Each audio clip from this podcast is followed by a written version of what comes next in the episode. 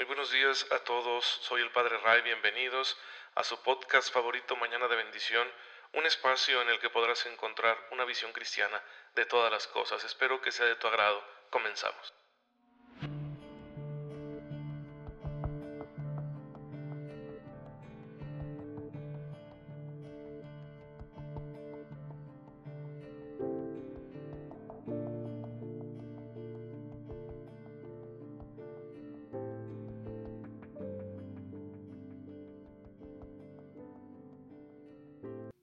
Muy feliz miércoles, queridos hermanos. Bienvenidos a su podcast católico favorito, Mañana de Bendición. Soy el Padre Raimundo, les envío un cordial saludo y un fuerte abrazo. Y ya saben, mi deseo de todos los días es que ustedes estén con una fe muy viva, encontrando esa gracia que Dios nos ofrece día con día para que podamos vivirlo todo santamente, vivirlo como Dios quiere, con las actitudes, con el Espíritu de Jesucristo nuestro Señor. Y para inspirarnos en esta misión, en este llamado universal del que todos participamos, que es eh, la misión de ser santos, pues la iglesia nos presenta hermanos nuestros que lo consiguieron, incluso en medio de circunstancias muy difíciles. Cada día la iglesia nos presenta un elenco de estos hermanos nuestros para que nos identifiquemos con ellos, con sus circunstancias de vida, y con su personalidad, y así nos planteemos con seriedad el llamado que Dios nos hace a la santidad.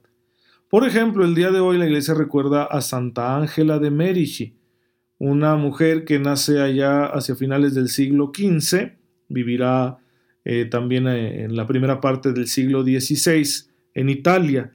Una mujer que de niña quedó huérfana y a pesar de todo en su juventud se animó a hacer una peregrinación a Tierra Santa. Allá tuvo una experiencia muy interesante porque no pudo conocer la ciudad de Jerusalén ya que en el camino le dio una enfermedad que la dejó ciega temporalmente. Y entonces ella desesperada pues se dedicó a orar en lo que pasaba tiempo ahí en Jerusalén sin poder contemplarla con sus ojos. Y ahí en esa oración el Señor le respondió y le dijo, no te preocupes, verás cosas más grandes. Y entonces ella entendió que Dios le pedía algo especial. Así que al regresar a su tierra se dedicó a evangelizar y fundó una congregación de, religiosas, de mujeres dedicadas, consagradas a la tarea de dar educación a los jóvenes de las familias pobres, lo cual era una cosa innovadora en el siglo XVI, ya que la educación solía reservarse a los jóvenes de la clase alta, a los que tenían expectativas, ¿no? De convertirse en miembros de la nobleza, en miembros del ejército o del clero. En cambio, pues a los que trabajaban como artesanos o eran campesinos, siervos de diversa índole, pues no se pensaba en que sus hijos merecieran educación. Tal era la cosmovisión imperante en aquel entonces. Y sin embargo, pues esta mujer tuvo eh, la visión que se la dio el Espíritu Santo de dedicarse en cuerpo y alma a la educación de las familias más desfavorecidas. Y bueno, pues bendito sea Dios que lo, lo logró y así se santificó, entregándose a una tarea muy noble. A pesar de tener un pasado muy difícil, pues llegó a cumplir una gran misión y por eso sabemos que está en la gloria de Dios.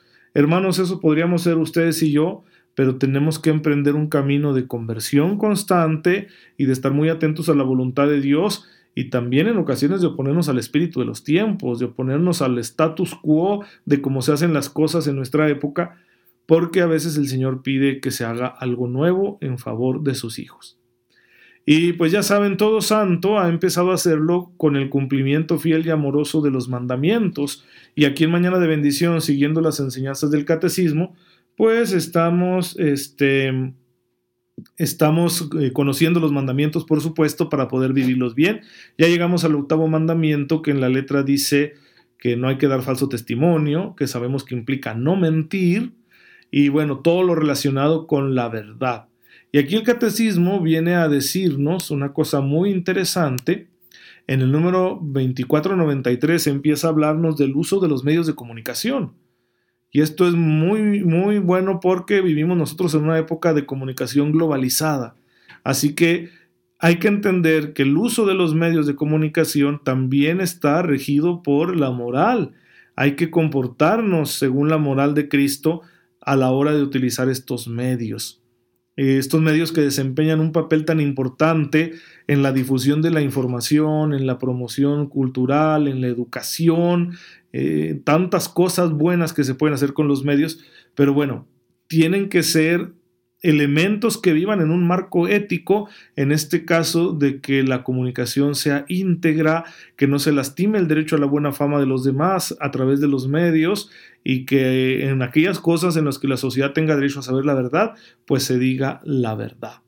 Y hay un documento que nos dejó el eh, Concilio Vaticano II, Intermirífica se llama, y es precisamente al respecto del uso cristiano de los medios de comunicación. Se reconocen sus bondades, y estamos hablando de 1964, se reconocen sus bondades, pero también los riesgos que pueden tener.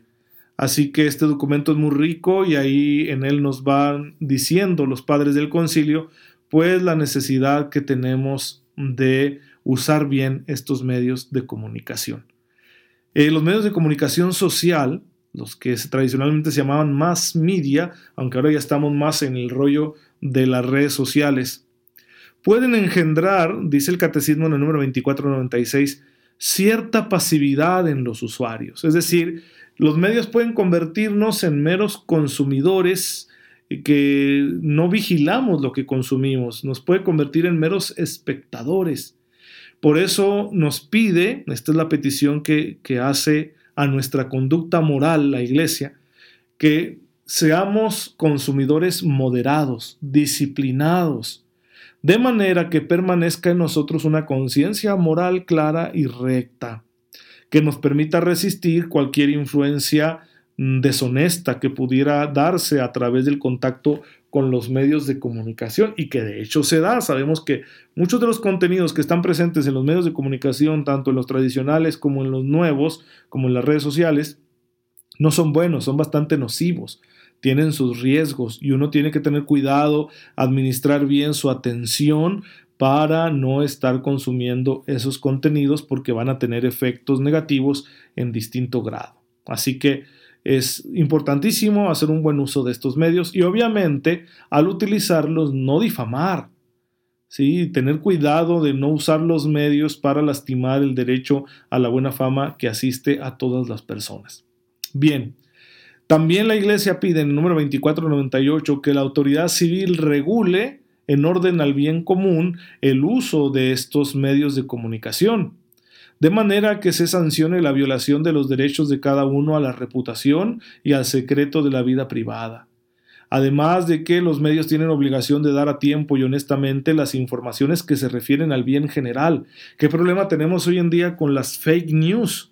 Que de asuntos muy importantes te dan noticias falsas y esto hace que te desorientes, ya no sabe uno qué creer de las cosas, ¿no? Por ejemplo, ahora con la cuestión de las vacunas, ya no sabes, o sea, decir, no, esta vacuna, pues será bueno, me la pondré, no me la pondré, están diciendo tantas cosas de ello, o esta tecnología nueva que llegó, ¿no? Que el 5G, híjole, pues, ¿qué, representará? ¿Sí? ¿Qué, ¿Qué, riesgos tiene? ¿Nos están vigilando más o, o qué sucede? ahí está el riesgo cuando no tenemos una información clara. Y bueno, pues aquí la iglesia le pide a los medios de comunicación que sean claros a la hora de manifestar esa información que es pertinente, que conviene al bien común y a la autoridad que sancione los comportamientos contrarios. De igual manera, es muy interesante que el número 2499 del Catecismo denuncia claramente la propaganda política falsa. ¿sí?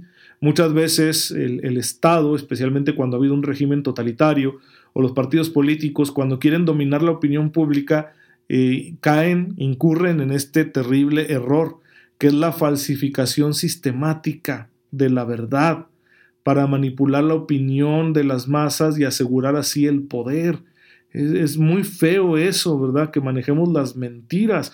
Analicen los spots que están saliendo en la radio, que están apareciendo en las redes sociales, ahorita que ya están las precampañas, ni siquiera las campañas propiamente, de los distintos partidos políticos para mm, con candidatos para gobernadores, para alcaldes, para diputados, analicen y, dense cuenta de que están presumiendo los partidos políticos y probablemente encuentren información falsa ¿sí? Y eso es un pecado, eso es una inmoralidad y nosotros como cristianos tenemos que tener capacidad y discernimiento para no tragarnos esas mentiras, porque tienen consecuencias nefastas ya que suelen contribuir a que se prolonguen los sistemas injustos y, que se siga atentando contra el bien común y que se siga sistematizando la injusticia, la opresión. Pues bueno, hermanos, tenemos una responsabilidad como cristianos en ese sentido y hay que hacerlo bien, lo que nos toca. No contribuir nosotros a la difusión de la falsedad, y discernir para no caer en la trampa de la misma cuando otros, otros nos la presenten. Así que hay que ser muy, pero muy responsables en el uso de los medios de comunicación. Aquí yo añadiría algo más que no está expresamente en el catecismo, pero es una cuestión obvia que se potencia por la naturaleza de, los medios de comunicación modernos. Es la cuestión del, nivel de adicción que tienen. Sí, es, una industria que nos presenta un espacio de entretenimiento y de comunicación, pero ya demasiado interactivo. ¿Sí? Esa, esa virtualidad y esa interactividad nos pueden envolver de tal manera que se nos vuelva una adicción. Véanlo con las nuevas generaciones, con los niños, con los adolescentes que no saben pasar un solo tiempo a solas. Si tienen que tener siempre el celular en la mano. Cuando no están interactuando con alguien, entonces acuden inmediatamente al celular y en ocasiones aún cuando están interactuando con alguien. Yo creo que a todos nos ha pasado ya, y nos ha pasado y que lo hemos cometido nosotros, de que nos están hablando y estamos con el celular, de que estamos en la mesa compartiendo los alimentos con la familia y estamos usando el celular. Ya no estamos solos ni un solo momento, siempre estamos ahí atrapados. Entonces el nivel de adicción que pueden generar estas nuevas tecnologías de la comunicación es muy alto. No ha sido suficientemente estudiado, pero puede darse, puede presentarse. Además de los riesgos que nos da el anonimato, porque no estás dando la cara realmente y puedes poner perfiles falsos donde quiera, en todas tus redes sociales, en cualquier plataforma. Eh, la difusión de las, de las fake news, ¿sí? el hecho de la inmediatez. Nos acostumbramos también a que todo sea inmediato y es difícil después esperar un resultado porque siempre queremos obviamente lo más rápido y las redes sociales nos dan eso, ¿no? Que en el instante, en el instante ya estás con la información en la mano. Y aparte, pues otro tipo de riesgos que ya los mencionaba yo en el episodio de ayer, que tienen que ver con el exponer los datos de las personas, el invadir la privacidad, tanto de parte de usuarios individuales como de parte de las mismas compañías que están detrás de todos estos medios. ¿sí? De que están escuchándote a través del micrófono del celular y luego te van a arrojar una publicidad relacionada con aquello de lo que estás hablando. Qué terrible, ¿no? Qué terrible que, sea legal ese tipo de, marketing, de, recurso económico. O el, hecho de que te pasa cualquier cosa, haces el ridículo porque te caíste en la calle o te tropezaste con tu propia lengua al hablar o hiciste alguna tontería, ¿no? ¿Quién no lo ha hecho? ¿Quién no ha perdido los estribos por alguna razón?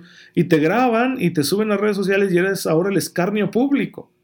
Y ya donde quiera que te vean, pues te van a señalar por eso. Te conviertes en un meme. Pues bien, hermanos, tenemos aquí todo un reto cristiano para la hora de hacer uso de estos medios de comunicación. Hay que tenerlo presente y quizá en la próxima confesión tengamos que reconocer alguna falla en este sentido relacionada con el uso de los medios de comunicación de las redes sociales. Bueno, hermanos, pues esta es la enseñanza del día de hoy. Eh, no se pierdan además el podcast de Vasijas de Barro que sale ahorita más tarde, a partir de las 12 estará por ahí en la plataforma de Spotify. Y ya vamos en el episodio número 12 y, estamos aprendiendo mucho gracias a él, así que se los recomiendo. Gracias Señor porque nos permites tener elementos que hacen más fácil nuestras comunicaciones, más rápidas, más eficientes. Ayúdanos a hacer un recto uso de ellos para que no ofendamos nunca tu voluntad ni lastimemos a nuestros hermanos. Por Jesucristo nuestro Señor. Amén.